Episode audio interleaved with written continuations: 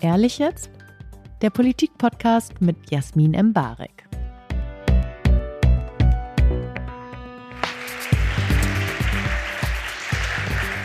Herzlich willkommen zu einer Live-Performance von Ehrlich jetzt auf dieser Bühne. Wir haben heute ein Spezial für Sie mit dem Titel Warum ist Hate Speech echte Gewalt und wie können wir sie stoppen? Und äh, mit mir sitzt Sausan Schäbli. Ein Applaus sehr gerne.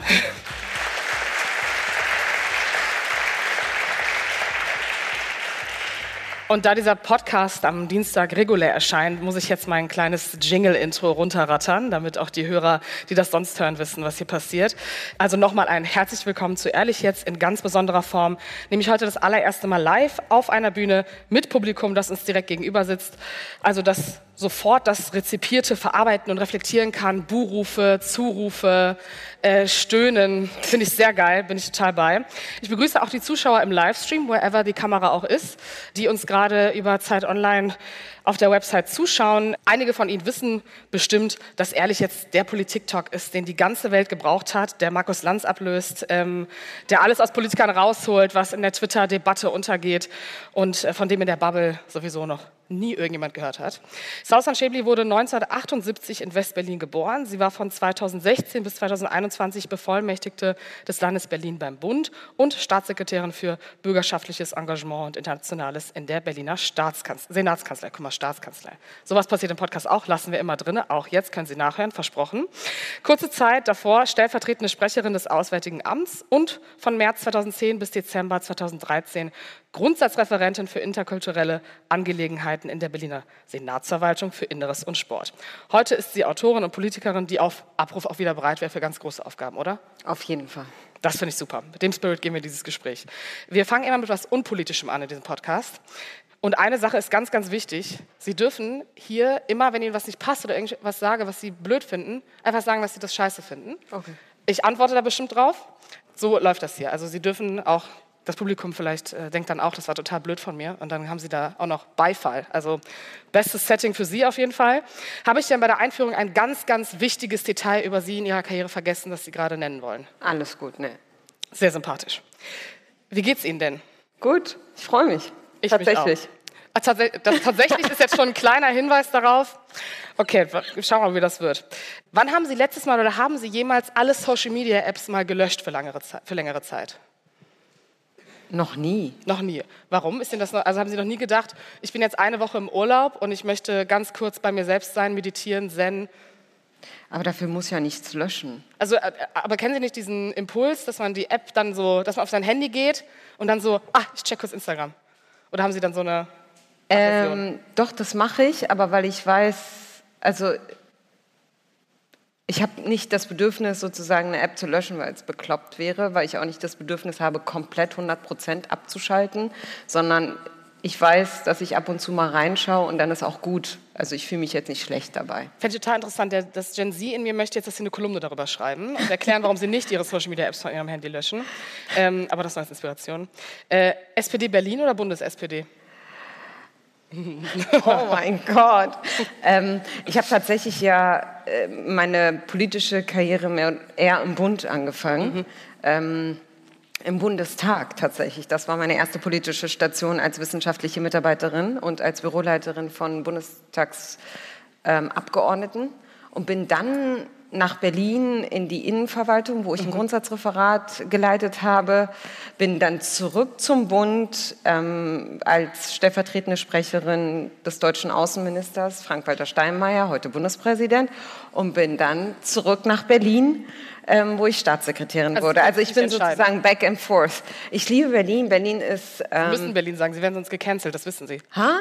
Ist ja, Berlin ist ja Ihr Heimatort. Ja, ich wollte eigentlich gerade sagen, auch wenn mich die Stadt echt oft nervt. So. so. Alles hier total unbiased in ja, Podcast. Ja, ja, nee. Also ich bin Berlinerin und deswegen die Berliner SPD ein bisschen schwierig mein Verhältnis, aber ähm, SPD, Bund, Berlin, ähm, solange es für mich da eine Position gibt, wo ich Politik machen kann und wirken kann und wirklich auch entscheiden darf, ähm, finde ich das toll. Cool. Was ist das Bescheidenste, was Berlin zu bieten hat? Außer Ihnen natürlich. Also bescheiden im Sinne von, dass Sie sehr bescheiden sind. Ich bin sind. gar nicht so bescheiden. Das habe ich jetzt einfach in den Raum gestellt. Ah, okay. Ähm, was ist das Bescheidenste? Ich meine, alles an Berlin ist bescheiden. Echt? Ja. Also wenn ich Mitte gehe, möchte ich einfach wieder nach Köln gehen. Ah, in Berlin, äh, in Mitte bin ich kaum. Das ja, aber das, da spießt ja das politische Leben ab. Ich wohne auch in Tempelhof. Ich würde niemals nach Mitte ziehen. Ja, ich bin in Charlottenburg. Das ist total spießig, aber, sagt man. Ja, aber das ist doch nicht bescheiden, Charlottenburg. Ich finde es ich find's schon überschaubar. Also verglichen zu Prenzlauer Berg und so ist das schon. Uh, Ostbashing. Nein, Spaß. Gottes Willen. Ähm, nee, sehe ich sehr ähnlich. Ich finde, Berlin, äh, Berlin ist toll. Wir müssen das berlin also wenn, wenn man sozusagen in, in, der Welt unterwegs ist und in Metropolen wie äh, Paris, London, ähm, New York, dann ist halt Berlin irgendwie schon ein bisschen bescheidener. Das, ja, gut, das kann, da kann ich nichts gegen einwenden. Obwohl, ich habe gerade mit einer Frau gesprochen, die nach Berlin gezogen ist. Und sie sagte dann tatsächlich zu mir, alle, die sich mal erleben wollen und so komplett aufgehen wollen und Freiheit exzessiv erleben wollen, kommen nach Berlin. Also ich habe es irgendwie verpasst. Das Einzige, was aufgeht, ist die ekelhafte Türe der U6 in Berlin. Also aufgehen ist wirklich ein sehr großer Begriff für diese Stadt. Aber ich fahre deshalb nur S-Bahn. Äh, ja, das, ja es, gibt, es gibt Bezirke in dieser Stadt, die sind abgeschnitten vom Nabel der Welt, aber Okay, wir dürfen, es darf kein Berlin-Podcast werden, sonst kriege krieg ich wieder Hass dafür, dass ich in meiner eigenen Blase lebe, obwohl ich in Köln lebe. Naja, letzte Quatschfrage. Mit welcher Politikerin würden Sie gerne einen Tag Rollen tauschen? Ich weiß, diese Frage habe ich in den letzten fünf Folgen schon fünfmal gestellt. Und wieso? Ich glaube, Dorobert hatte Bärbel Baas. Als Krass, ich habe so als ersten, also Impuls war auch Bärbel Baas, weil ich sie unglaublich schätze und weil ich, das, ähm, weil ich ihren Job wirklich wahnsinnig spannend finde. Okay, aber haben Sie noch eine andere Person? Weil sonst haben Sie bei Dorobert geklaut. Äh, das war so der erste Impuls, bevor Sie gesagt haben. Ähm, ja, ja, das, ich habe das verstanden. Okay, Dorobert. Die Schuld liegt ähm, bei mir. Wer sonst? Von den Frauen? Ah, ich, vielleicht Nancy Fasers Job mal. Mhm. Fände ich auch nicht schlecht. Auch in also der jetzigen Zeit? Wenn, wenn die mich jetzt fragen, so was, welche Kabinettsposten ich mir wünschen würde, wenn ich sozusagen einen Wunsch offen hätte auf dieser Welt, dann hätte ich immer gesagt Außenministerin oder Innenministerin. Das verstehe ich. Okay, bevor wir jetzt ins das Thema reingehen. Das ist Hä, nee, das, aber das kann ja auch total bescheiden sein. Es ist ja gar nicht so bescheiden zu sagen, dass eine Person äh, mit Migrationsgeschichte einen Posten besetzt, der sich damit befasst, ob Menschen Migrationsgeschichte haben oder nicht. So Eigentlich. Ne? ja. Aber egal, das stellen wir einfach in den Raum. Bevor wir mit wirklichen Inhalten weitermachen, ein Hinweis. Ich werde irgendwann eine Fragerunde öffnen. Das gab es noch nie in diesem Podcast. Mir ist schon warm. Den Titel dieser Folge habe ich ja schon genannt ähm, und passt auch eigentlich zu Ihrem Buchtitel Laut, warum Hate Speech echte Gewalt ist und wie wir sie stoppen können. Und äh, dieses Buch haben Sie so betitelt, weil es ist sehr selbstredend an der Stelle. Und Sie erzählen in diesem Buch von sexistischen, rassistischen und islamfeindlichen Abgründen unserer Gesellschaft und appellieren gegen diesen Hass. Und Sie haben dieses Thema dann natürlich auch heute für den Podcast mitgebracht. Ähm, und ich möchte zu Beginn schon ein bisschen Distanz vom Buch nehmen, weil ich glaube, dass das Thema per se auch sehr diskutierfähig ist. Ähm, und würde mit der ersten Frage starten, sind Sie überhaupt in die Politik per se gegangen, um auch Hass zu bekämpfen? Nein. Ich hätte auch niemals gedacht, ähm, bis vor ein paar Jahren, dass ich ein Buch schreiben würde über Hass im Netz. Also ich hatte mit Social Media wirklich sehr, sehr lange nichts zu tun. Ich hatte einen, Instagram, äh, einen Facebook-Account, den ich obligatorisch gepflegt habe. Ähm, ich hatte weder Instagram noch hatte ich Twitter, ich, gar nichts eigentlich. Aber als ich Staatssekretärin wurde, habe ich, ähm, hab ich mir einen Twitter-Account zugelegt. Nein, ich bin in die Politik tatsächlich gegangen, weil weil ich niemals so ohnmächtig sein wollte, wie meine Eltern es waren, als Geflüchtete, ähm, die von dem politischen System in Deutschland zu abhängig waren. Wir waren sehr lange staatenlos. Also ich bin in Berlin als zwölftes Kind von 13 geboren. Ähm, ich war 15 Jahre staatenlos und habe als Kind schon sehr viel Verantwortung für meine Familie mit übernommen, weil weder mein Vater noch meine Mutter Deutsch sprachen. Und ich bin dann mit ihnen zu Behörden gegangen, zum Sozialamt, weil wir von Sozialhilfe gelebt haben, zu Ärzten und habe gesehen, wie meine Eltern von Beamtinnen so massiv schikaniert wurden und ohnmächtig waren, nichts tun konnten. Und das hat mich so politisiert. auch die Gänge zur Ausländerbehörde, die Angst davor, abgeschoben zu werden. Mein Vater wurde ja abgeschoben zweimal und damals, schon sehr früh habe ich gesagt, ich will in die Politik, weil ich, es, weil ich selber es in der Hand haben will, darüber mitzuentscheiden, wie mein Leben läuft. Deswegen Politik und weil ich, weil ich mit dazu beitragen wollte, dass es anderen Menschen etwas besser geht auf Und der wie- Welt und hier. Und wieso haben Sie sich damals für die SPD entschieden? Die Frage haben Sie schon ganz oft beantwortet, aber ich finde das immer noch interessant. Ja, warum SPD? Ja, viele fragen mich, warum ich damals nicht zu den Grünen zum Beispiel gegangen bin. Krass, das hätte ich jetzt zum Beispiel gar nicht gedacht. Nee. Also das wäre nicht meine Assoziation gewesen. Gar kein Grünbäching an der Stelle, aber so vor ein paar Jahren. Äh, War, ne, also zu meiner Zeit muss ich vorstellen, ich bin 78 geboren, ich werde 45, ich bin mit 21 in die SPD gegangen.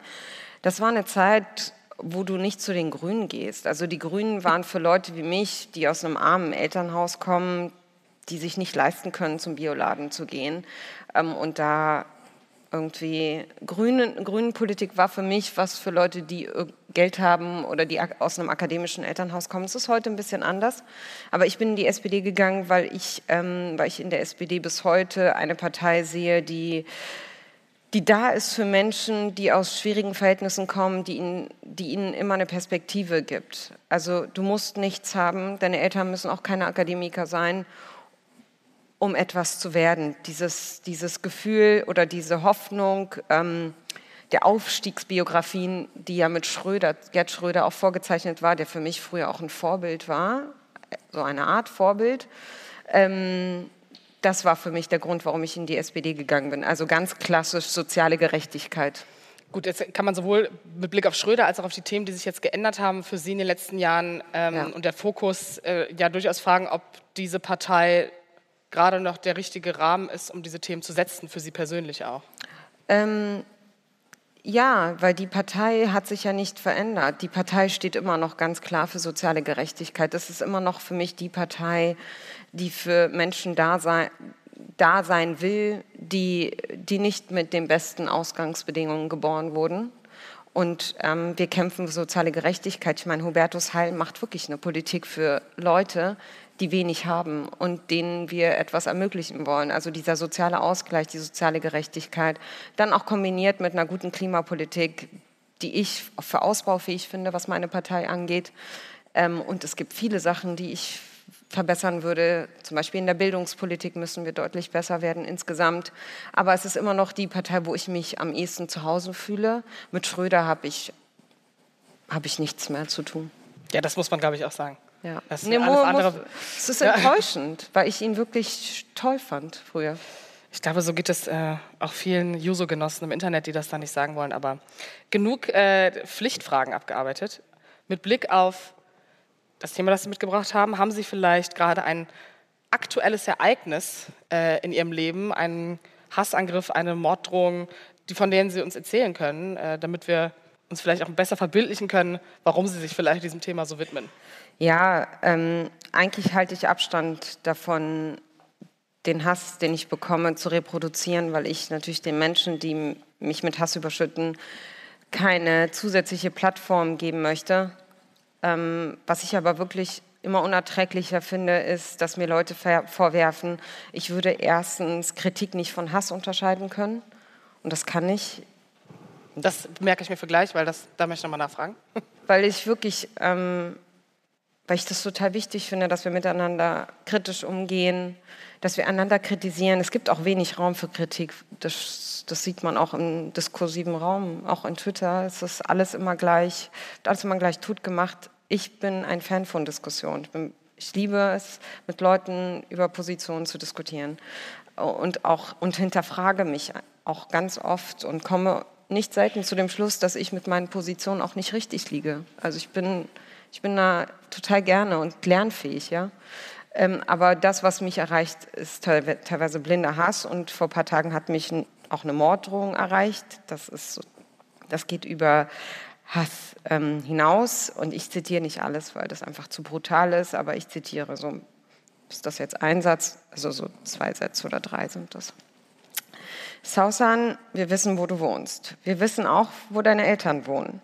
Wir sehen deine Mutter mit ihrem Kopftuch. Ob ihr Kopf an ihrem Körper verbleibt, ist ungewiss.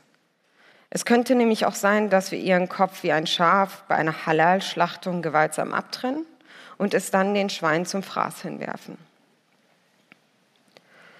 Uff. Das hat, ja, take your time. Es ist wirklich krass.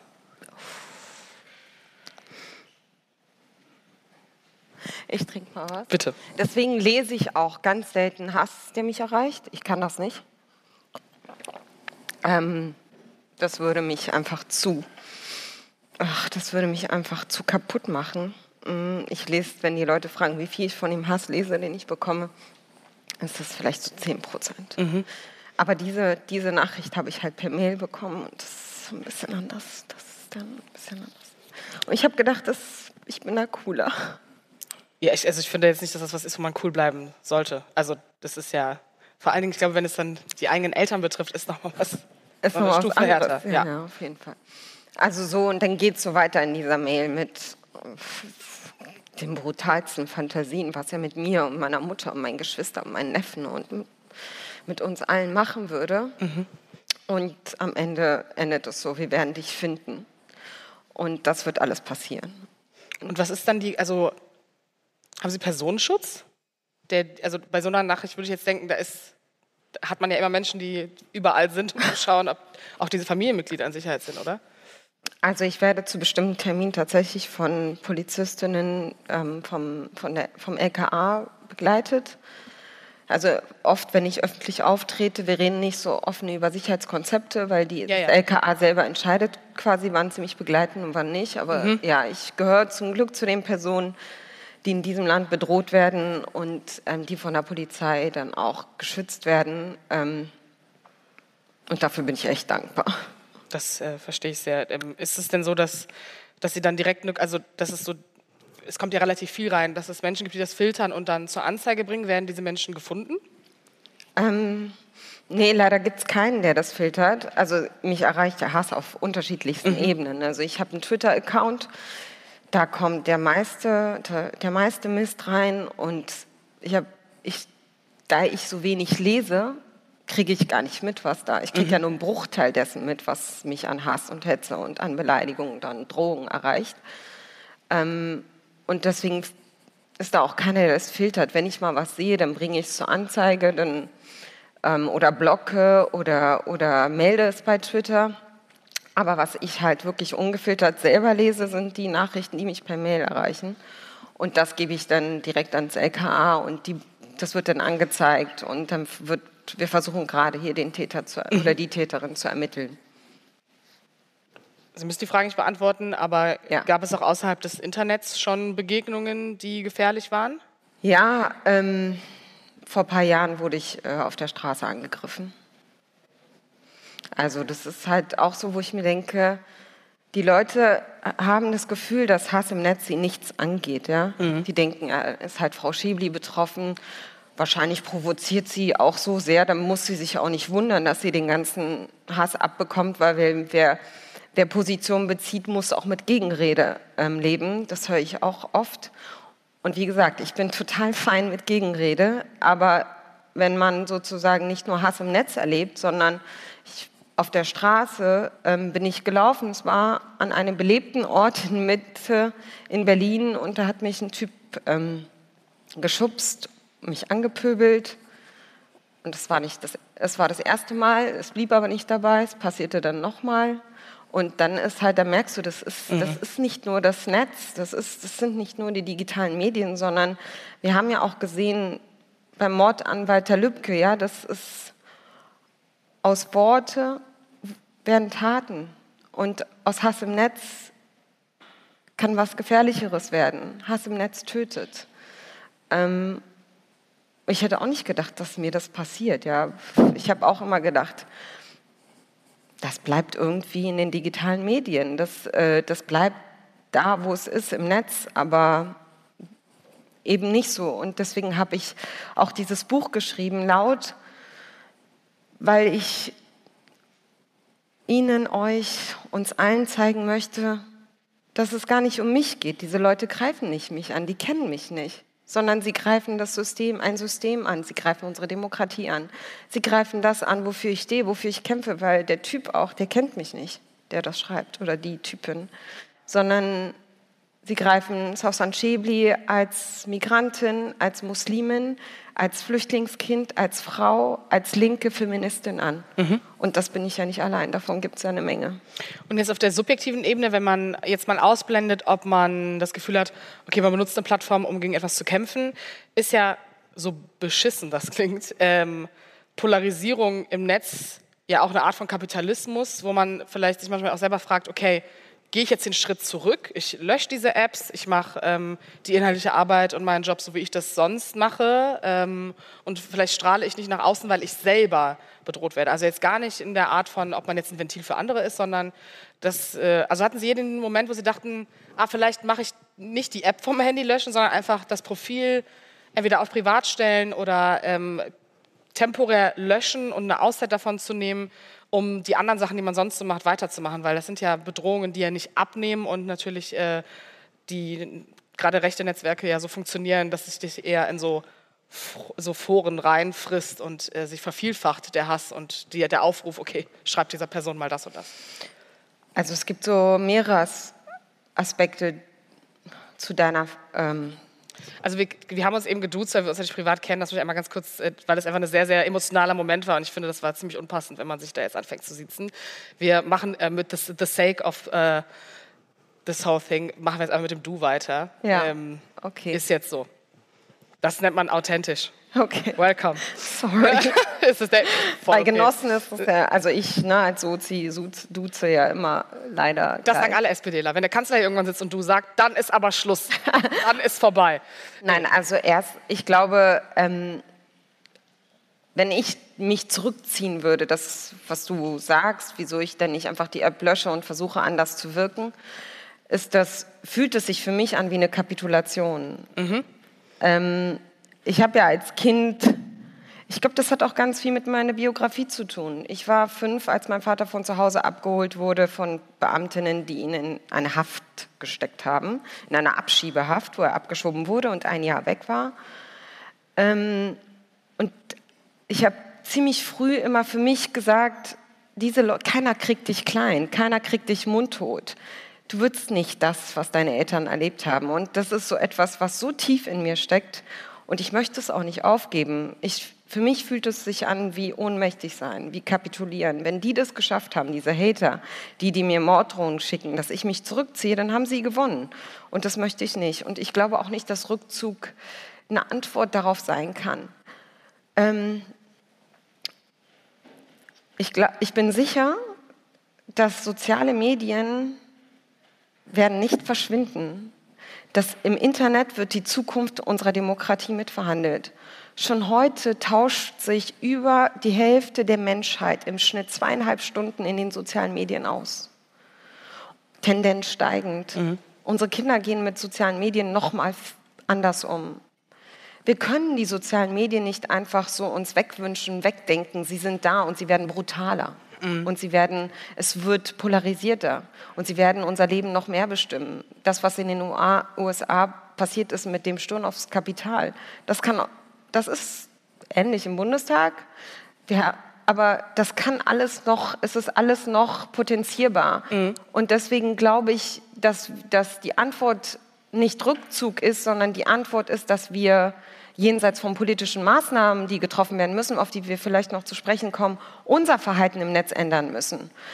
Ich benutze Polarisierung bei Twitter, weil natürlich Polarisierung am besten funktioniert. Okay, da muss ich mal, die Zuspitzung funktioniert. Da muss ich einmal kurz, weil die Frage sich jetzt sowieso daraus ergibt. Also jetzt mal rein sachlich gesehen, ist ja die Unterlegenheit von bestimmten marginalisierten Gruppen sowohl im Internet als auch jetzt sagen wir mal in der deutschen Demokratie relativ sichtbar. Und damit meine ich Unterlegenheit. Es gibt tendenziell zahlenmäßig wahrscheinlich weniger Neonazis als migrantische Personen in diesem Land. Ist jetzt mal dahingestellt. Ähm, 18 Prozent würden die SPD, äh, würden die AfD wählen. 18 Prozent würden die AfD wählen, aber dieses Land ist über ein Viertel Einwanderer, migrantische Personen, jüdische Personen, whatever. Also ich, in der Relation der zahlenmäßigen Überlegenheit würde man ja vermeintlich denken, es ist der Teil der Bevölkerung, aber bei Überlegenheit im Internet kommt es ja einfach auf die Vernetzung, die Strukturen an. Das mhm. heißt, nicht, dass man jetzt hier eine Schuldfrage stellt, wer was polarisiert, aber wenn man ja genau weiß, wie man bestimmte Rechte triggert, weil man erstens sichtbar bleibt, allein das schon, plus dass man vielleicht auf Twitter an Diskursen teilnimmt, polarisierende Sachen mit reinwirft und im Gespräch bleibt, weil man an Diskursen teilnimmt, an denen man einfach auch als demokratischer Bürger teilnehmen möchte, aber schon ein Problem ist, weil man halt kein weißer Mann ist. Siehst du da nicht auch eine Gefahr der Potenzierung, das zu triggern, egal ob das richtig oder falsch ist, dass man keine Ahnung, das ist wie, wenn irgendein Diskurs auf Twitter geführt wird, wo ich so denke, okay, krass, aber die eine Oma spuckt halt meinen Bruder trotzdem auf der Straße an. Ähm, wie man diesen Sprung hinbekommt, weil ob was richtig oder falsch ist, ist die eine Debatte, aber was die Auswirkung darauf ist, wie eine, ein bestimmter Teil der Gesellschaft, der im, der, im Verfassungsschutz drin ist, bei der Polizei, unser Nachbar ist, ähm, dass die eine Deutungshoheit haben, weil wir viel vulnerabler sind, wenn wir irgendwo draußen sind und die vielleicht mit einer Person mehr Schaden anrichten können, als wir in einer Masse, auch wenn wir im Internet in einer viel größeren Breite uns diesem Hass entgegenstellen. Also simpel runtergebrochen, würde es nicht mehr Sinn machen, gar nicht mehr zu polarisieren, weil man eigentlich ja weiß, das ist eine bewusst provokante Frage, wir sind ja immer noch im journalistischen Format, ähm, dass man bewusst nicht polarisiert, um vielleicht genau diese Menschen nicht rauszutriggern, um deren Aggression nicht zu potenzieren nach außen hin. Aber das ist doch Täter-Opfer-Umkehr, die du da machst. Ich bin doch nicht verantwortlich dafür, dass ich gehatet werde, nur weil ich bestimmte... Es geht nicht um Verantwortung, deswegen meine ich, es geht nicht um Schuld, sondern, sondern der Gedanke. Das, also Aber es, das eine liegt sehr nah bei dem anderen. Also ich glaube nicht, dass die Lösung ist, dass wir schweigen als Migrantinnen, weil wir wenn wir laut sind und wenn wir zuspitzen und polarisieren, dann Hass auf uns ziehen. Es geht um den subjektiven Selbstschutz. Also nein, das es ist geht ja aber, Moment, wo ich nein, mir den um Tweet Struktur. überlege. Nein, es geht genau. um Struktur. Nein, natürlich. Aber es war ja noch nie so einfach für marginalisierte Gruppen ihrer Stimme Gehör zu verschaffen, wie durch das Internet es möglich ist. Nicht jeder hat die Möglichkeit, eine Kolumne zu schreiben und seiner Stimme Gehör zu verschaffen. Ja, aber ist das vielleicht ein Privileg, dass man, also nicht Privileg, sondern eine, eine Plattform, die man vielleicht auch überschätzt, weil man das Gefühl hat, die sind im Internet also man, man, hat als marginalisierte Person im Internet eine viel größere Plattform ja. und kann viel mehr gehört werden, weil bestimmte bekannte Menschen vielleicht auch einen aufnehmen, einen teilen und einem die Bühne geben, ja. dass Leute das lesen können. Aber trotzdem das übertragen auf den Alltag dann, ja. wenn man einfach an seinen subjektiven Selbstschutz denkt, weil ich das auch kenne, wenn ich einen Tweet absetze, ich halt fünfmal überlege, okay, wer, wer liest das mit, was könnte die Konsequenz daraus sein, wen triggert man damit, einfach um die, das Worst-Case-Szenario zu denken. Also gar nicht als äh, dass niemand schuld ist, dass er sich mhm. polarisiert im Internet. Wir reden hier nicht von moralischem richtig oder falsch, sondern eher. Nee, auch vom politischen und strukturellen finde ich, dass das nicht richtig ist. Also ich würde das nicht teilen, was du sagst, weil ich glaube, dass, ähm, dass es total wichtig ist, dass Migrantinnen auch im Netz stattfinden. Das Netz ist wichtig und das, ich würde auch nie sagen, dass wir das Netz überschätzen, weil es eine so wahnsinnig wichtige Rolle im Leben von uns allen spielt. Ich gebe Ihnen mal ein Beispiel. Ich, ähm, ich, habe, ich wurde von einem Journalisten sexistisch beleidigt. Ja? Der hat bei Tischis Einblick, einem rechtspopulistischen Blatt, hat er mich, als ich ähm, im Bund, ich habe bei uns im Wahlkreis in Berlin versucht, ähm, für den Bundestag zu kandidieren, unterlag damals dem regierenden Bürgermeister. Er hat mich sexistisch beleidigt, übelst. Und ich habe auf Twitter darüber geschrieben.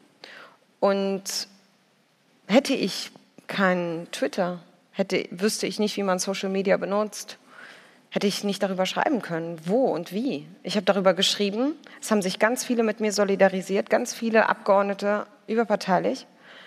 Ich habe geklagt und habe gewonnen. Tischi musste 10.000 Euro Schmerzensgeld zahlen. Und es gibt, es gibt ein weiteres Beispiel. Ein Abgeordneter aus, einer Österreich, aus der österreichischen österreichischen ÖVP hat, auch, hat mich auch sexistisch beleidigt, hat gesagt, ich, ich wäre nur hochgekommen, weil ich bestimmte Jobs gemacht hätte, sexuell betrachtet. Und ich habe hab darüber geschrieben auf Twitter, der wurde aus seiner Fraktion ausgeschlossen. Hätte ich das nicht gemacht, wäre auch das nicht passiert. Weil wer bin ich schon, um so laut zu werden? Ich bin nur des, ich werde nur deswegen gehört, weil ich eine Reichweite auf Twitter habe von, von über 120.000 Followern. Ähm, als Staatssekretärin, es gibt unendlich viele Staatssekretäre in diesem Land, die werden auch nicht so gehört. So, und für mich ist das ein Kapital. Ich verleihe auch oft meine Stimme anderen Migrantinnen, die eben keine haben, die mir schreiben, ich habe da ein Thema, mach das mal, helf mir mal, es groß zu machen. Ich sehe in sozialen Medien natürlich die destruktive Kraft. Ich sehe, was das auch macht mit Menschen, mit uns, mit uns als Gesellschaft, mit Migrantinnen. Es gibt viele junge Menschen, die total abgeschreckt sind von meinem Beispiel und gar nicht und sich gar nicht erst trauen, laut zu werden und sichtbar zu sein, weil sie sagen, ich will mir das nicht antun. Aber ich sehe auch die gigantische Kraft, positive Kraft, das Potenzial. Für mich ist das ein Kapital, was ich nicht einfach so aufgeben möchte. Und ich glaube, ich wünschte mir, mehr Migrantinnen würden es nutzen und sichtbar werden, weil dann würde sich der Hass ehrlich gesagt nicht auf mich so vereinen, weil wir so wenig von mir sind. Aber empfindest du manchmal auch selber Hass? Also ja. Macht, genau, also aber was für eine Art und was, wie reflektierst du diesen Hass im Moment? Hast du vielleicht ein Beispiel, wo du so denkst, boah, jetzt habe ich richtig Hass in mir? Also jetzt nicht nur klassisch, wenn jetzt sozusagen so eine Art der Nachricht, die du gerade vorgelesen hast, oder das, was dir ja. täglich auf Twitter passiert, sondern so auch im Alltäglichen, wo du so denkst, boah, ich habe gerade richtig Hass. Jetzt gerade nicht. das ist gut. Ein bisschen was richtig gemacht. Und, und vor allem der Unterschied zwischen uns Demokratinnen, die polarisieren und zuspitzen, ist, in den meisten Fällen, dass wir kein Netzwerk haben, um, um Demokratien ins Wanken zu bringen. Das ist halt der qualitative Unterschied, weil mir ganz viele sagen, ja, auch Linke hetzen. Natürlich gibt es auch im linken Bereich Hetzer, gibt es Hater, es gibt Linke, auch in meiner, äh, in meiner Bubble sozusagen, ähm, die andere Personen haten und die beleidigend sind und andere Leute nicht respekt, mit anderen Leuten nicht respektvoll umgehen. Aber es ist ein qualitativer Unterschied, ob ich hate, beleidige oder ob ich wie bei Rechten, die das Netz leider für sich ähm, inzwischen so gehijackt haben, dass, es, dass dahinter Trollnetzwerke, gigantische Netzwerke mit viel Geld und Ressourcen stecken, die bewusst darauf zielen, Menschen wie mich mundtot zu machen. Das gibt es in dem Links, im linken Bereich nicht so. Es gibt weder die, die Struktur noch das Netzwerk. Das, hast du da, da auch schon mal so eine Art, also hast du aus dem, also das würde mich jetzt einfach so interessieren, ja. schon mal aus dem link, vermeintlich linkeren Spektrum so eine persönlich sehr, sehr harte Anfeindung bekommen, wo du sagtest, okay, das geht einfach, in, also vom Ton her in eine ähnliche Richtung? Nee, ich, ich selbst nicht, aber zum Beispiel Julia Glöckner, mhm. die ich, man kann ja sagen, was man will, ähm, wenn sie dazu äh, zu irgendwie ähm, zu einer Sendung geht, ich glaube, wer war denn das? Ralf Schuler oder so, ne? Rechtspopulistisch, schwierig, mindestens. Oder wenn sie bestimmte Aussagen trifft. Ich mag die Julia persönlich, aber sie hat mir erzählt, dass sie wahnsinnig angefeindet wurde, auch teilweise wirklich unterhalb der Gürtellinie beleidigt wurde von Linken. Ähm, und das finde ich, das geht nicht. Das, das zerstört halt auch den demokratischen Diskurs. Wir müssen, wir können hart miteinander ins Gericht gehen, wir können kritisch sein. Wir können wir können so kritisch sein, dass wir wirklich den anderen auch, also da, da geht ganz viel, aber ich muss niemanden beleidigen, um ihm zu zeigen, dass ich nicht seiner oder ihrer Meinung bin. Und das passiert halt zu oft. Ich habe ein Beispiel, weil mich das total interessiert hat weil ich finde die Frage, wo macht man äh, im demokratischen Diskurs, wo zieht man die Grenze zwischen Beleidigung und einer Kritik, die auch, keine Ahnung, Böhmermann macht auch Satire auf eine Art, da können auch Beleidigungen drinstecken, aber es ist dann halt Satire. Es gab einen, äh, eine Sache, die du versucht hast, ähm, zu, also die verklagt wurde, nämlich ein Facebook-Nutzer für einen Kommentar, ich will jetzt nicht komplett vorlesen, aber es ging um das Wort dämlich unter anderem. Und das Landgericht hat diese Klage im März abgewiesen und hat diese Aussage durch die Meinungsfreiheit des Nutzers gedeckt. Und äh, im Zuge dessen ging es auch um einen Tweet von dir, der über Dieter Nuhr war, der wie folgt ist. Immer wieder Dieter Nuhr, so ignorant, dumm und uninformiert. Er macht nur Witze auf Kosten von Minderheiten. Wie lange will die ARD das mitmachen? Und dann gab es so eine Art von Whataboutism, äh, ob man das jetzt miteinander vergleichen könnte. Würdest du sagen, dass, also wie, wie siehst du diesen Tweet von dir jetzt gerade? Und wo glaubst du, ist denn dann die Grenze zwischen einer Kritik, die, die nicht auch, also könnte Dieter nur diesen Tweet zum Beispiel anzeigen oder ist es dann, also was ist der sprachliche Unterschied? Ich habe nicht Dieter nur kritisiert, sondern seine Aussagen. Ich mhm. habe ihn nicht als dumm und ignorant bezeichnet. Ich habe das, was er gesagt hat, als dumm und ignorant. Und das ist ein qualitativer Unterschied. Mhm. Ob, mir, ob, jemand sagt, ich bin ein dummes Stück, Stück Hirnvakuum, mhm. das ist das ist was anderes, als wenn ich sage, ähm, Dieter Nuhrs Aussagen sind Also ich habe Ähm. ich hab nicht die Aussagen reingeschrieben, aber obviously auch die Richterin hat das ja nicht ähm, sozusagen in Frage gestellt. Es gab aber doch- ich, es find, gab, ich das finde Landgericht hat gesagt, dass du den Ton vorgegeben hättest. Das fand ich eine interessante. auch nicht den Ton vorgegeben. Ich finde, es ist total berechtigt. Also das, die meisten wissen ja nicht, was er in dem Kontext gesagt hat, aber äh, diffamierende, ich würde sagen, Also die Kritik an, an dem diskriminierende- diffamierenden diskriminierende, rassistische Aussagen über Menschen mit Migrationshintergrund, die Mhm. ich als dumm und ignorant bezeichnet habe. Ich bin überhaupt nicht der also es, es gibt andere Tweets, die ich hätte anders formulieren sollen, aber das ist ein Tweet, den ich, den ich nicht als Beitrag zu einer Debatte verstehe, der das Klima weiter verschärft, ähm, weil ich nur weil ich seine Aussagen kritisiert habe. Und das ist total okay. Das, ist, das kann man machen. Also das ist nichts, wo, wo ich sage, oh Gott, da hätte ich mal irgendwie mich zurücknehmen sollen oder das hätte ich auch anders formulieren können. Ich habe zum Beispiel einen Tweet abgesetzt, ähm, als die CDU in Berlin verloren hat. Ähm, äh, als die CDU in Berlin gewonnen hat, Entschuldigung. Und ähm, Kai das Wegner kann man schon mal verwechseln in der, Berlin. der freudsche Versprecher. mein Wunsch. Ähm, ne, Kai Wegner, äh, Kai Wegner hatte, die CDU hatte vorher ja einen Wahlkampf gemacht, der ziemlich brutal war, auch gegen Migrantinnen mit, ähm, mit Vornamen, die, er, die man erfragen soll, um zu wissen, ähm, wer kriminell ist und nicht. Also Ressentiments geschürt, ähm, anti-immigrantische Ressentiments geschürt. Und ich habe dann sowas geschrieben wie, ähm, jeder, der die CDU gewählt hat, ähm, hat, äh, hat zumindest in Kauf genommen, dass die CDU vorher rassistische ähm, Aussagen von sich gegeben hat. I remember. Ne?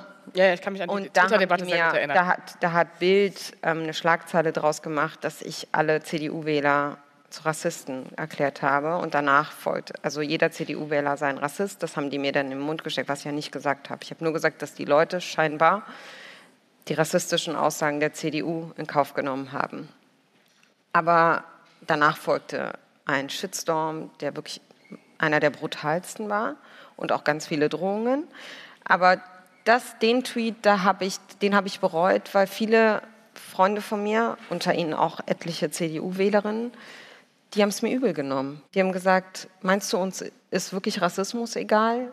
Also meinst du wirklich, dass, dass sozusagen, dass, dass wir die CDU gewählt haben, weil wir jetzt rechts und rassistisch sind und, ähm, und die total enttäuscht waren. Ich habe hab das so ich habe es verstanden, dass sich Leute, die die CDU, die die CDU gewählt haben, die jetzt nicht die ganze Zeit im Kopf hatten, was die CDU vorher für Aussagen gemacht hat, die CDU gewählt haben, weil die Performance der anderen Parteien einfach miserabel war. Ja?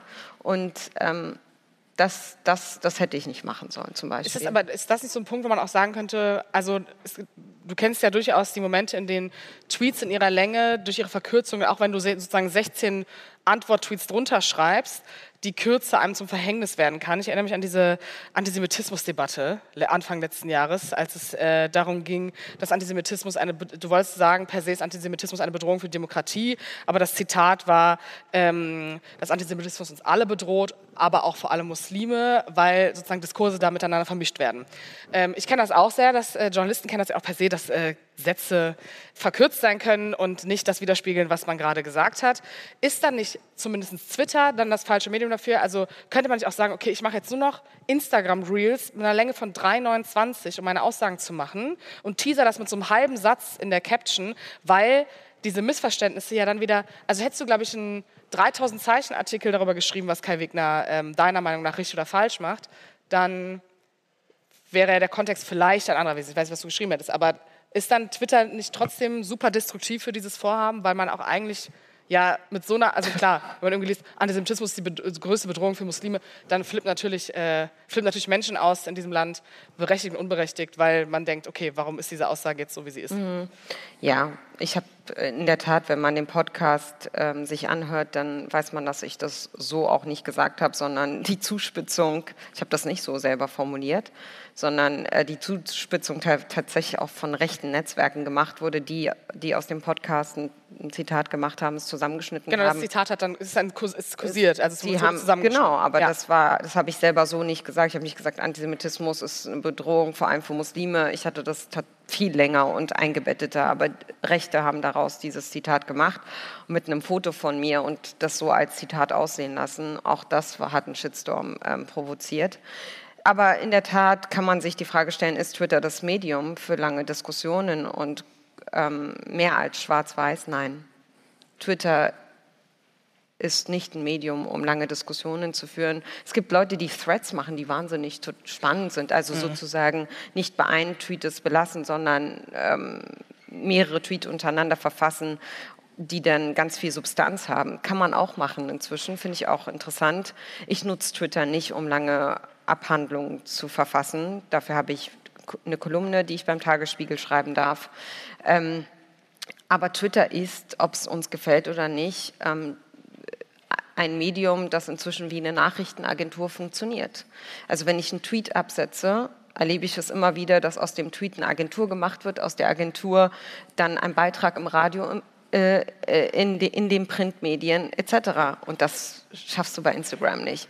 Also für Politik und Journalisten ist Twitter das Medium. Ähm, ich bin auch keine, bei Instagram musst du so diese ganzen äh, Selfie-Videos und permanent dich auch zeigen.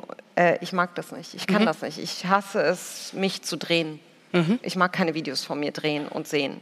So, deswegen funktioniert, funktioniert leider äh, Instagram nicht so gut. Ich, hab, ich bin auch erst vor kurzem auf Instagram gegangen und bin da echt schlecht, weil ich müsste das viel, viel besser machen mit diesen ganzen Videos. Die App wird doch lange bleiben, du hast noch ganz viel Zeit. Ha? Ja, aber ich glaube, ich bin eher, ähm, Twitter ist eher mein Medium. Ich glaube, wenn du Politik machst, dann kannst du Instagram zusätzlich machen, aber äh, Twitter ist leider bisher ähm, gibt es keine, auch nur ansatzweise so erfolgreiche Plattform für Politik und Medium, die es schafft, auch aus, ähm, aus einem Tweet Debatten zu gestalten, die für unser Land dann auch relevant sind. Ist ja so. Jetzt noch so, bevor ich gleich ins Publikum gehe, eine progressive Frage. Danke. ähm, du hast in dem Buch ja auch die Mechanismen hinter diesem Hass analysiert. So, jetzt habe ich natürlich meine Riesenthesen reingestellt, ich glaube, dass Twitter unbelehrbar ist und für immer ein Shithole bleiben wird. Aber welche Muster hast du in der Recherche entdeckt, die, die man so aushebeln kann oder austricksen kann? Es klingt immer so ein bisschen wie so ein Ich gerne Schule und mache für Schüler ein Seminar, warum sie nicht ein Nacktbild posten sollen, Vibe. Aber im Sinne von, ich finde, das klingt immer so, Hass im Netz bekämpfen ist, mit diesen drei Schritten schaffst du es. Das gibt es ja, ja nicht. Nee. nee. Gibt es aber, also kann man sich selber irgendwie schützen, indem man bestimmte keine Ahnung, Algorithmen austrickst, doch nur privat bleibt, bestimmte Leute mutet und die dann weniger angezeigt werden. Ich meine, unter Elon Musk weiß man sowieso nicht mehr, was, unter, ja. was mit, dem eigenen Algorithmus passiert. Ich habe dauernd irgendwelche Leute auf meiner Seite, wo ich so denke, oh, Servus, aber ja. Also in meinem Buch beschreibe ich tatsächlich, warum es wichtig ist, dass wir alle lauter werden im Netz. Ich fordere uns alle auf, mehr digitale Zivilcourage zu zeigen ähm, weil ich eben der Meinung bin, dass Hass im Netz nicht nur die Betroffenen etwas angeht, sondern jeden Einzelnen von uns und beschreibe in einigen Punkten, was man selbst dafür tun kann. Und natürlich ist zunächst einmal die Politik gefragt. Wir haben mit dem Netzwerkdurchsetzungsgesetz, das da, damals Heiko Maas als Justizminister ähm, auf den Weg gebracht hat, ein Gesetz, das Hass im Netz regulieren sollte, das US-Plattformen dazu bringen sollte, also US-Plattformen Facebook, Google, Twitter dazu bringen sollte, Hass im Netz zu löschen. Was wir heute ja erleben, ist, dass Hass im Netz einfach unkommentiert stehen bleibt. Also teilweise weißt du überhaupt nicht, wenn man Hass meldet, dann weißt du überhaupt nicht, was damit passiert. Ob die in der Regel reagieren sie nicht. Wenn sie reagieren, ist das alles intransparent. Und da gibt es so, mit dem Netzwerkdurchsetzungsgesetz sollte genau das durchbrochen werden. Also transparente ähm, Beschwerdemanagement, ähm, Bußgeldverfahren, wenn diese Beschwerden, äh, wenn diese Lauf, wenn diese Vorgaben, die von der Politik vorgegeben wurden, von den Netzwerken missachtet werden, etc. Ähm, Politik muss dafür sorgen, dass diese sozialen Medien, die Plattformen erkennen, dass das Netz kein rechtsfreier Raum ist. Bei uns gelten Regeln und daran müssen sich alle halten. Und da gibt es das Netzwerkdurchsetzungsgesetz, da gibt es das Gesetz zur Bekämpfung von Hasskriminalität, da gibt es die Novelle zum Netzwerkdurchsetzungsgesetz und auf europäischer Ebene gibt, gibt es ein Gesetz, das heißt ähm, Digital Services Act. Da geht es darum, dass auch auf europäischer Ebene, das soll dann einheitlich nächstes Jahr in allen Mitgliedstaaten gelten, bestimmte Regeln für US-Plattformen gelten. Da sollen wir auch, also Wissenschaft soll da auch Zugänge bekommen zu Algorithmen. Weil bisher ist es so, was passiert? Was machen die US-Plattformen? Sie machen Geld mit Emotionen. Emotionen, die bei uns in, in den Feeds kommen, die kommen immer ganz nach oben alles, was so sachlich ist, was nüchtern ist, bleibt unten. Das sehen wir meistens gar nicht. Also kommen wir wieder zurück zu der These zurück. Alle müssten nüchtern sein. wenn alle, wenn, genau, aber da wir als Menschen nicht so ticken, sondern da wir auf Emotionen reagieren, was ja auch irgendwie auch gut ist, ähm, spielen die, so, die Netzwerke genau damit. Sie machen damit Geld. Was wollen sie? Sie ziehen Emotionen nach oben, um uns so lange wie möglich am Rechner zu halten. Warum machen sie das? Damit wir ganz viel Werbung sehen, weil sie durch Werbung Geld machen. Also im Prinzip hat eine Whistleblowerin gesagt, machen soziale Medien mit Hass Geld. Und das muss man durchbrechen. Und das können nicht wir, sondern das kann die Politik, indem sie ganz klare Regeln vorgibt. Und da sind wir auf einem guten Weg. Jenseits der Politik sind aber auch wir gefragt. Okay, zwei, zwei Zwischenfragen. Erstens, macht Olaf Scholz das? Also ja, auf deutscher Ebene? Ja, Deutschland ist, weit, Deutschland ist super, super weit, was ähm, Hass im Netz angeht. Jetzt haben wir gerade ein Eckpunktepapier auf den Weg gebracht, das nennt sich Gesetz gegen digitale Gewalt, wo zum Beispiel von Accounts, von denen ganz viel Hass permanent kommt, soll, da soll jeder von uns die Möglichkeit haben, direkt die Accounts anzuzeigen und diese Accounts können dann auch gelöscht werden. Das ist wirklich ein Novum, das ist ein Schritt. Da gibt es Raum nach oben. Ich will gar nicht in die technischen Details gehen, aber Deutschland hat seit dem Mord an Walter Lübcke, der ja vor ein paar Tagen, ich glaube vorgestern, mhm. sich gejährt hat zum vierten Mal, ähm, gemerkt, dass wir handeln müssen. Wir können diesen Hass nicht einfach so stehen lassen im Netz, sondern Politik muss reagieren. Deutschland ist da weit. Auf europäischer Ebene wollen wir das jetzt auch machen. Ähm, ich glaube, Deutschland hat kapiert, dass wir mehr machen, die Bundesregierung und die Justizverwaltung, äh, Justiz, das Justizministerium. Aber jenseits der Politik sind auch wir gefragt. Ich weiß nicht, darf ich in den Raum fragen, wer von Ihnen einen, einen Social Media Account hat? Also Facebook, Facebook, Instagram, Twitter, WhatsApp. Don't be shy. So, so sieht nämlich die Hörerschaft von Ehrlich jetzt aus. Na, aber das sind halt 90 Prozent nutzen, nutzen soziale, so ein soziales Netzwerk. Das meine ich.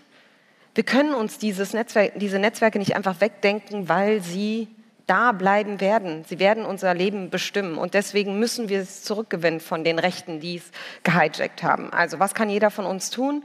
Der in den sozialen Medien aktiv ist, digitale Zivilcourage zeigen. Was bedeutet das? Dass Sie, wenn Sie sehen, dass Leute Hass erleben, schreiben Sie eine positive Nachricht. Ich lese diese Nachrichten, ich kann das filtern.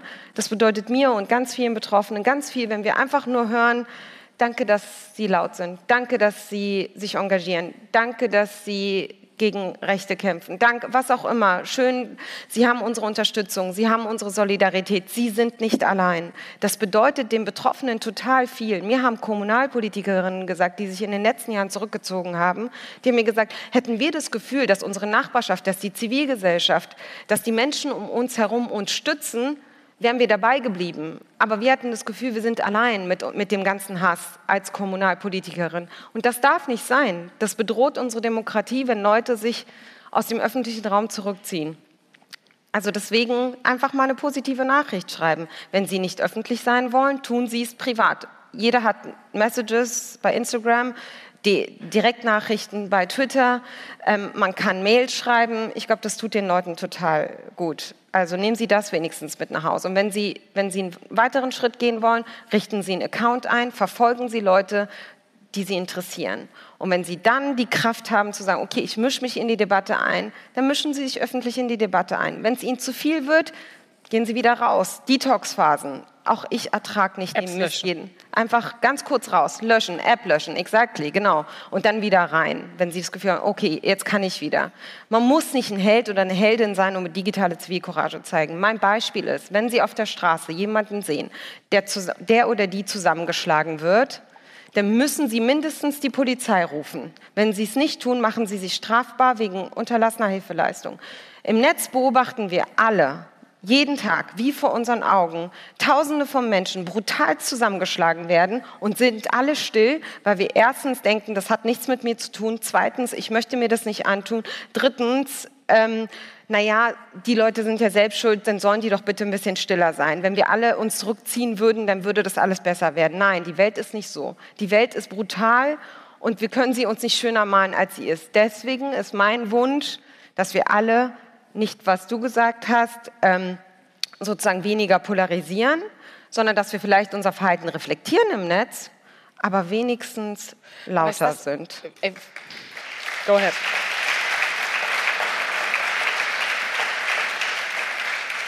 In meiner Utopie posten auch alle äh, Söder East-Sticker mit irgendwelchen Burgern und sind happy. Also ich verstehe voll, dass, also was mich so daran triggert, glaube ich, ist, das ist doch eigentlich letztendlich wieder Kapitalismus abschaffen. Wenn du sagst, Firmen sind der Grund, diese Social Media, die Social Media Konzerne ähm, filtern das so, dass der Hass reproduziert wird, dass das am meisten Likes bringt, am meisten Geld bringt, dann ist es ja doch wieder irgendwie Kommunismus, also, also am Ende des Tages. Weißt du, was ich meine? Also es ist ja so ein bisschen, das passt ja in das postkapitalistische Weltbild nicht so rein. Das kriegst du, also es ist ja utopisch, dass man das ganzheitlich schafft. Also ist die Frage, genau. ist es dann nicht doch irgendwie so ein Kampf, der wirklich so mit Babyschritten und dann immer wieder so mit so einer riesigen Windböe, die dich wieder 700 Meter zurückbefördert, weil du wirst es aber doch nicht stoppen können. Ja, aber das du wirst ja es ja nicht komplett stoppen können. Das Beste wäre, wenn Europa Geld in die Hand nimmt und eine eigene Plattform schafft. Eine europäische Plattform, die nach demokratischen... Da würden aber einige widersprechen, weil ja, du was Staatsreguliertes hättest. Meine, meine Vision wäre es, dass Europa eine eigene Plattform schafft, wo so viel Kapital drin steckt, die aber nach demokratischen Grundprinzipien funktioniert. Das wäre, meine, das wäre mein Wunsch. Viele sagen utopisch, weil Europa niemals das Geld reinbringt wie Google und Facebook. Wir haben gar nicht das Kapital. Hätten wir. Wir stecken ja auch in andere Sachen Milliarden rein, mehrere Milliarden. Aber wenn wir schon das nicht machen, dann können wir aber noch viel stärker als bisher und konsequenter als bisher die Plattform regulieren, weil das ist unser Raum die können in Europa nicht machen, was sie wollen.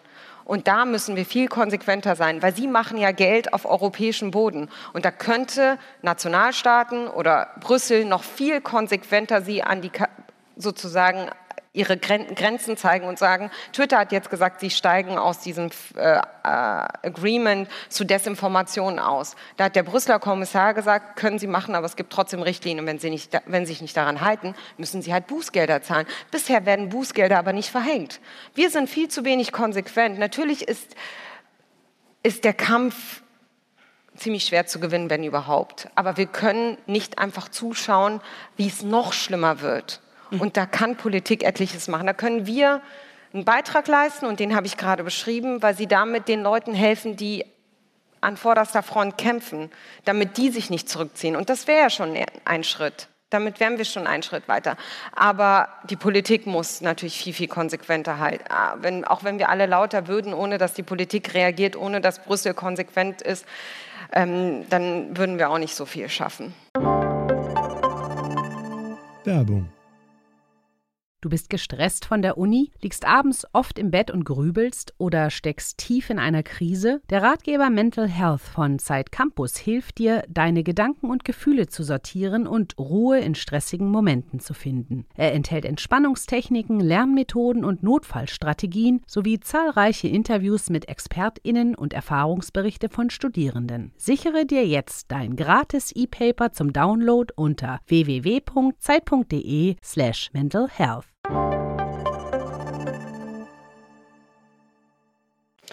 Da ist eine Hand. Gerne den Namen, vielleicht sogar das Alter, wenn äh, Menschen das möchten. Ähm, und dann die Anmerkung. Hi. Moin, ich bin Alice, ähm, 26 Jahre alt. Und wir haben jetzt viel über Hass gesprochen. Daher meine Frage: Was war die schönste Nachricht, die Sie bekommen haben? Boah, das ist ja ein geiler Einstieg. Ein Applaus bitte für diese positive Frage. Ähm, Warte mal, gestern habe ich eine bekommen, die unglaublich schön war. Warte. Das haben wir nicht vorbereitet. Nee, tatsächlich nicht. Versprochen. Aber, warte mal ganz kurz. Darf ich? Kurz? Ja. ja. Das können ja schon mal andere Menschen überlegen, dass sie sich melden wollen. War. Einen so großen Raum. Wir haben schon so viele clevere Menschen gesessen und jetzt sitze ich hier. Deswegen müssen Sie das alles aufwerten. Mann, das passiert leider nicht so oft. Also, das meinte ich. Es wäre schön, wenn es häufiger passiert. Also das sind Nachrichten, die mir zumindest echt viel Kraft geben. Ähm, ich hatte ein Gespräch in einem Podcast mit ähm, bei Hotel Matze. Wer es nicht kennt, sollte reinhören. Der ist echt cool. Und das Gespräch war, glaube ich, auch ganz okay. Und der Typ, der mir schreibt, also er schreibt, er schreibt ganz viel, aber am Ende schreibt er, und durch euer Gespräch, deine Gedanken und Worte kann ich sagen, du bist ein wunderbarer, kluger, integrer und liebenswürdiger Mensch. Ein Vorbild und ein Beweis dafür, dass Menschen eben Menschen sind. Mit all ihrem Können, Emotionen, Fehltritten und Eigenschaften. Nicht eine Hautfarbe oder deine Herkunft entscheidet, wer du bist. Du entscheidest, wer du bist. Und du hast meines Erachtens eine ziemlich gute Wahl diesbezüglich getroffen. Dir und deinen Liebsten alles Gute. Schön.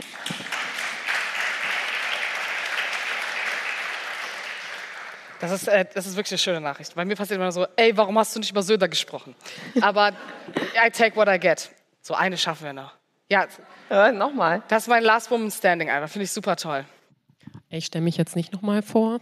Wir kennen alle, einfach nochmal Hallo. ähm, äh, wir sind ja alle in die digitalen Medien reingewachsen wir haben alle keinen Plan gehabt. Ich habe viel auch mit Erzieherinnen zu tun, die eben alle sagen, wir müssen gerade erst überhaupt lernen, damit umzugehen. Absolut. Welche Einstellung haben Sie dazu, dass man schon in der Grundschule anfängt, mit Kindern über Hass im Netz und ähm, digitale Zivilcourage zu sprechen? Ich beschreibe das auch in meinem Buch, weil digitale Kompetenz müsste eigentlich in unsere Schulen rein. Ich habe mit Leuten, mit jungen Leuten auch gesprochen, die die sind gerade mal zwölf und kriegen jetzt schon Morddrohungen. Die werden gemobbt, wenn sie sich fürs, wenn sie Klimaaktivistinnen sind, dann kriegen sie Hass, wenn sie darüber in den sozialen Medien schreiben, über ihren Aktivismus zum Beispiel. Das heißt, es ist total wichtig, mit den Kleinsten anzufangen und sie aufzuklären. Digitale Kompetenz gehört in unsere Lehrpläne. Ich finde sowieso, dass unser Bildungssystem hinterherhinkt zwischen dem, was Realität ist. Und, und digitale Kompetenz ist so ein Thema, ähm, wo wir gerade sehen, dass die Lehrkräfte in einer anderen Welt im Prinzip leben als die Kinder. Die kennen nur soziale Medien, die kennen ja das andere gar nicht. Und dann hast du aber eine Lehrkräfte, die nicht wissen, wie TikTok funktioniert, was TikTok ist, die in den sozialen Medien einfach nicht zu Hause sind. Da prallen Welten aufeinander, sie verstehen einander nicht. Und, und das ist gefährlich, weil, was ich vorhin sagte, soziale Medien werden einen immer größeren Raum einnehmen. Wir haben heute noch nicht über KI gesprochen und ChatGBT. Und das ist aber all das, was, was das Leben unserer Kinder bestimmen wird. Und da wäre es total wichtig, wenn Politik viel stärker investiert in digitale Kompetenz und zwar in der Grundschule, ganz genau, ganz richtig, aber nicht nur, nicht nur bei den Kindern, sondern auch bei den Lehrkräften vielleicht anfängt, weil die sind komplett überfordert. Das fühle ich sehr. Mein Kind bekommt so ein Baby-iPhone und so eine kleine Plastikschicha, wenn es ein Jahr alt ist. Das ist so Frühsozialisierung mit den harten Wahrheiten dieser Erde. Das finde ich gut. Gibt es jetzt noch eine mutige Person? Aha, ah, ja, jetzt, jetzt geht's richtig los. Das ist doch super. Die, hier wird auch noch die Quote eingehalten, hier ist alles richtig. Äh, ja, moin, ich bin Brix, 20 Jahre alt und meine Frage bezieht sich ein bisschen darauf, ihr habt jetzt viel von äh, also digitaler Zivilcourage gesprochen. Was ich mich frage, ist dieser Hate Speech und alles im Netz nicht eher ein Symptom? Also fehlt uns nicht allgemein viel mehr Zivilcourage bei uns in der Gesellschaft? Und müsste man nicht eher erst da ansetzen, bevor man sich mit dem Symptom Hass im Netz beschäftigt? Gute Frage. Ja, aber. Ja, der, da hat jemand applaudiert. Das finde ich gut. Wenn wir für alle Danke. Fragen klatschen. Also es, es gibt zwei Sachen. Das erste ist, du hast recht, wir zeigen schon im analogen Leben oft nicht Zivilcourage. Also wie oft weiß nicht, ob Sie das auch erlebt haben, sagen Menschen in unserem Umfeld Dinge, wo wir eigentlich sagen, oh, das war jetzt nicht in Ordnung und trotzdem schweigen wir. Ähm, es werden sogar Menschen in der U-Bahn und äh, vor, vor unseren Augen vielleicht beleidigt und wir schweigen. Also auch da ist das ausbaufähig. Aber der Denkfehler ist, beide Welten voneinander zu trennen. Wir sollten nicht das eine tun und dann mit dem anderen, sondern wir sollten beides zeitgleich tun, weil beides gehört zusammengedacht. Es gibt für mich keinen Unterschied zwischen digitaler Welt und analoger Welt. Die digitale Welt nimmt einen viel zu großen Platz ein in unserer ganzen Welt, als dass wir sie getrennt betrachten sollten. Also zeigt zivile Courage im, im analogen Leben genauso wie im digitalen Leben. Beides gehört zusammen.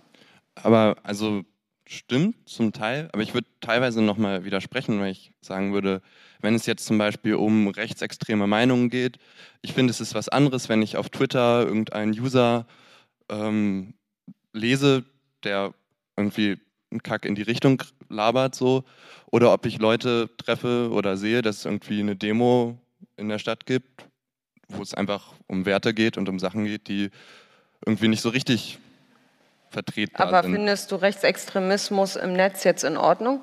Nee, aber ich finde es schon, also es hat zumindest äh, eine andere Wirkung, wenn da echte Menschen auf der Straße sind. Weißt du, der, ja.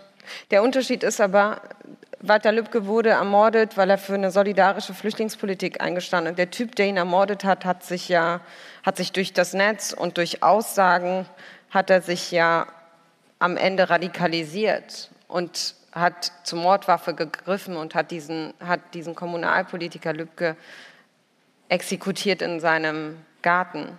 Und das ist in der echten Welt entstanden.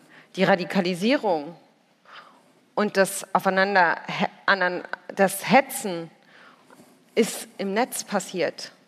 Und Aber deswegen, ich, ich, glaub, also ich habe deine Frage so verstanden, ob man nicht eher in der Gesellschaft im Aktiven vorher schon eingreift und das einzäumt, oder? Also ob man den Rechtsextremismus nicht, also wenn man Personen konsequent nicht nur im Netz, sondern auch sichtbare ja, Demonstranten oder dass Leute wissen, okay, welche Demos verbieten wir eigentlich in diesem Land? Ne? Warum kann der dritte Weg irgendwie mit... politische äh, Maßnahmen? Ja, ja, total. Aber trotzdem, ja, natürlich, das gehört alles noch viel konsequenter getan.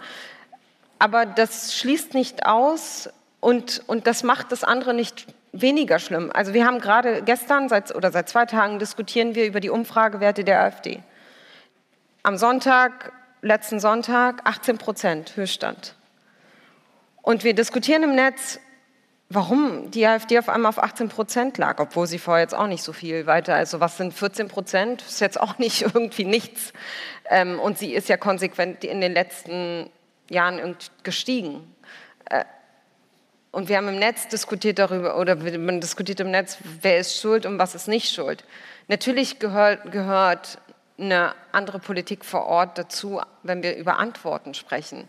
Also welche Verantwortung tragen Kommunalpolitikerinnen ähm, in ihrer Politik für die Kommune besser da zu sein, um Dinge besser zu erklären. Aber das ist alles sozusagen, da muss man besser ran, eine bessere Politik, eine bessere Politik, die auch anders kommuniziert. Aber auf der anderen Seite, das muss alles getan werden, weil alles andere ist sozusagen nur an den Symptomen rumdoktern. Aber ich habe dann auch die Frage gestellt, rechtfertigt schlechte Politik der Ampel oder schlecht kommunizierte Politik der Ampel es ist, eine in weiten Teilen rechtsextreme Partei wählen zu wollen? Aber das ist ja, glaube ich, gar nicht die Schuldfrage, oder? Nein, das, ist, das ist ja eine Symptomfrage. Also letztlich, nee. egal ob wir das verurteilen, ob wir sagen, okay, 18 Prozent AfD, ähm, das ist, wir könnten jetzt, keine Ahnung, Olaf Scholz ist schuld, dass die AfD 18 Prozent äh, genau. Umfragen hat. Aber, aber das ist ja trotzdem, die Konsequenz spüren ja nicht wir, die vielleicht irgendwo in irgendeinem äh, Stadtteil, der sehr bezahlbar ist, leben, sondern halt migrantische Menschen, die dann in irgendeinem Flüchtlingsheim gepflanzt werden, in keine Ahnung. Ja, aber was heißt ähm, das? Naja, dass wir ich glaube, die Verurteilung, die schnelle und zu sagen, wir können an Symptomen rumdoktern, ja dann doch für uns leicht ist. Ich glaube, deswegen ist auch diese Debatte so entstanden auf Twitter, weil du weil der Reflex natürlich ist zu sagen, ja, das sind erstens alles Nazis und zweitens so, das ist ja keine ja, aber, Schuldfrage. aber zu sagen, sie sind nicht rechts. Sagt ja niemand, die sind nicht rechts. Doch, doch. Auf, der, auf Twitter wurde darüber diskutiert, ob jetzt Leute, die die AfD wählen, ähm, sind keine Rechte. Die Frage ist, wie viele von, haben, von denen haben sich radikalisiert das, weil die in den letzten zehn Jahren sich politisch nicht gehört gefühlt haben, von der Corona-Krise bis das, whatever. Damit entlastest du sie aus ihrer Verantwortung? Nein, entlaste sie nicht, sondern ich sehe sie als letztlich als Bedrohung für mich selbst auf der Straße. Ja, das heißt, auch. Genau, aber das ist genau die Frage, wo setze ich da an? Also was mache ich? Setze ich alles unter Strafe und versuche diese Menschen aus der Gesellschaft auszusperren? Nee. Also wie, genau, wie gehe ich daran? Ich glaube, das ist ja eine andere Frage als temporär, langfristig so gute Politik, dass du alle Menschen abholst. Vor allen Dingen, sagen wir mal, 18 Prozent der Gesellschaft sind rechts. Was heißt denn dann auch da? Kommunal bessere Politik, dass sie nicht mehr rechts wählen. Weil wenn du trotzdem ja, du halt, gut in ich, hast. Also ich, ich rede ja nicht nur darüber, was wir tun müssen. Ich war in Chemnitz und habe mir das mal angeguckt nach den Chemnitzer Ausschreitungen, habe mit der Zivilgesellschaft vor Ort gesprochen. Ich sage, dass meine Partei einfach zu wenig präsent ist vor Ort. Das ist zum Beispiel eine Antwort. Dann gehen Sie die AfD heute bei uns, da wo in meinem Stadtteil auf einmal steht da die AfD mit ihrem Stand. Warum? Wo sind denn die demokratischen Parteien, um da präsent zu sein jenseits des Wahlkampfes? Das sind Antworten, die du vor Ort geben musst. Das meine ich mit Antworten. Mhm. Aber das rechtfertigt für mich nicht, die AfD zu wählen. Jeder weiß heute, was das für eine Partei ist. Und wenn ich mein Kreuz dahin mache, dann weiß ich auch, wen ich wähle. Du kannst ja, ja Frust haben, du kannst wütend sein. Ich war arm wie sonst was. Hat mein Vater deswegen gestohlen? Nee, hat er nicht. Ich meine, du kannst dir auch, man muss nicht so sein. Man muss kein schlechter Mensch sein, weil andere schlecht sind oder so. Es gibt keine Rechtfertigung dafür, die AfD zu wählen. Da sind wir uns einig. Da oben war noch eine Frage. Hast du die immer noch? Cool. Und wieder wird die Quote eingehalten. God bless. das ist sowieso oft so. Äh, ja, mein Name ist Annalena, ich bin 28. Ähm, du hast ja gerade darüber gesprochen, ähm, über das NetzDG, über den DSA. Ähm, das heißt letztlich über Maßnahmen, die sich ja an die Betreiber von Social-Media-Plattformen richten. Mhm. Ähm, und ich habe da gerade so eine Folge des ZDF-Magazins von Jan Böhmermann im Kopf aus dem letzten Jahr, wo es darum ging, wie eigentlich staatliche Stellen mit Hass im Netz umgehen. Ich weiß nicht, ob du das gesehen hast, aber ja. Wahnsinn. Letztlich kam da ja bei raus, ähm, in, also ich erzähle es einmal für die, die die Folge vielleicht nicht gesehen haben. Ähm, Jan Böhmermann hat undercover ähm, in 16, allen 16 Bundesländern ähm, Hassbeiträge aus dem Netz versucht anzuzeigen und wurde in vielen Fällen einfach schon direkt von den ähm, Polizeibeamten mit seiner Anzeige zurückgewiesen. Und deswegen wäre jetzt meine Frage, ähm, glaubst du, dass es auch noch Maßnahmen bedarf, die staatliche Stellen also insbesondere Strafverfolgungsbehörden, noch mehr verpflichten, da auch tätig zu werden oder jedenfalls sie mehr dafür zu sensibilisieren, wie man dagegen vorgehen kann. Auf jeden Fall. Ich bin dir auch dankbar, dass du diesen Punkt gemacht hast. Tut mir leid, dass ich ihn nicht selber gemacht habe. In meinem Buch beschreibe ich das, aber wir müssen viel, viel mehr investieren in eine sensiblere ähm, Staatsanwaltschaft, also in unsere Justiz es ist, auch mir ist es passiert, dass ich bestimmte Stra Anzeigen gestellt habe. In einem Bundesland habe ich gewonnen, im anderen nicht. Und das kann eigentlich nicht sein. Sondern wir müssen stärker reingehen mit Ressourcen. Oft ist es leider so, dass sie auch unterbesetzt sind. Sie kommen ja gar nicht hinterher mit den ganzen Anzeigen. Das heißt, du musst Geld reinstecken. Aber Geld allein reicht nicht. Wir müssen unsere Justizbeamten sensibilisieren für digitale Gewalt, damit sie das auch als Gewalt erkennen. Also das, was du vorhin zitiert hast äh, mit dem dummen Stück Hirnvakuum, hat halt die, eine Heilbronner Richterin hat das als Meinungsfreiheit bezeichnet. Obwohl es inzwischen Präzedenzfall von Renate Künast gibt, dass auch Menschen, die im öffentlichen Leben stehen, sich nicht so beleidigt lassen müssen. Also auch, dass das eine Bedrohung für, das, für die Art und Weise, wie wir miteinander zusammenleben ist. Und da muss eigentlich Justiz sensibler sein.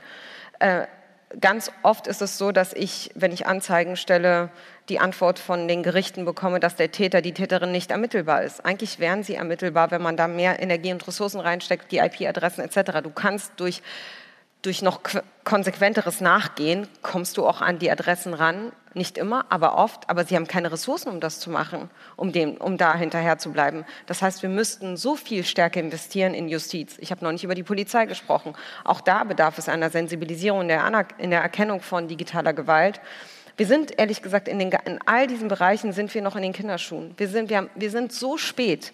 Da hatten längst die ganzen rechten Netzwerke das Netz für sich gehijackt und systematisch sozusagen gekapert für ihre Agenda, für ihre, für, für, um, um bestimmte Politiken und Agenten durchzusetzen, haben wir erst angefangen zu erkennen, oh, wir könnten aber jetzt auch als Politik ein bisschen mehr machen. Wir haben einfach zu spät reagiert und jetzt hinken wir hinterher, aber es passiert was. Es passiert was mit dem Gesetz gegen digitale Gewalt. Das geht so ein bisschen auch in die Richtung, da sollen Täter schneller ermittelbar werden, da, wird, da sollen Ressourcen reingesteckt werden. Es gibt jetzt in allen Bundesländern Schwerpunktstaatsanwaltschaften zur Erkennung von digitaler Gewalt. Manche sind natürlich super schlecht ausgestattet, andere sind besser ausgestattet. Aber immerhin, das sind alles ganz, ganz kleine Schritte. Wir müssten eigentlich viel, viel größere Schritte machen, um hinterherzukommen. Ich bin aber froh, dass wir wissen, dass wir reagieren müssen. Also äh, immerhin. Ich mache jetzt einen ganz großen Schritt, nämlich zum Ende. Das hier war eine neue, erstmals Live-Episode von Ehrlich jetzt. Wir hören uns bald wieder.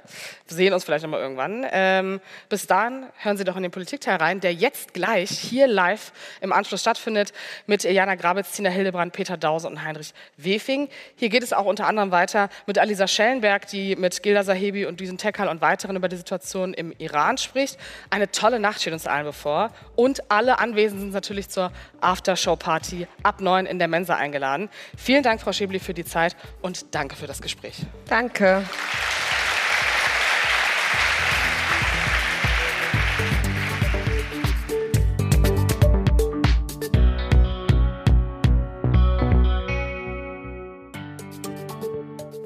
Ehrlich jetzt ist ein Podcast von Zeit Online, produziert von Pool Artists.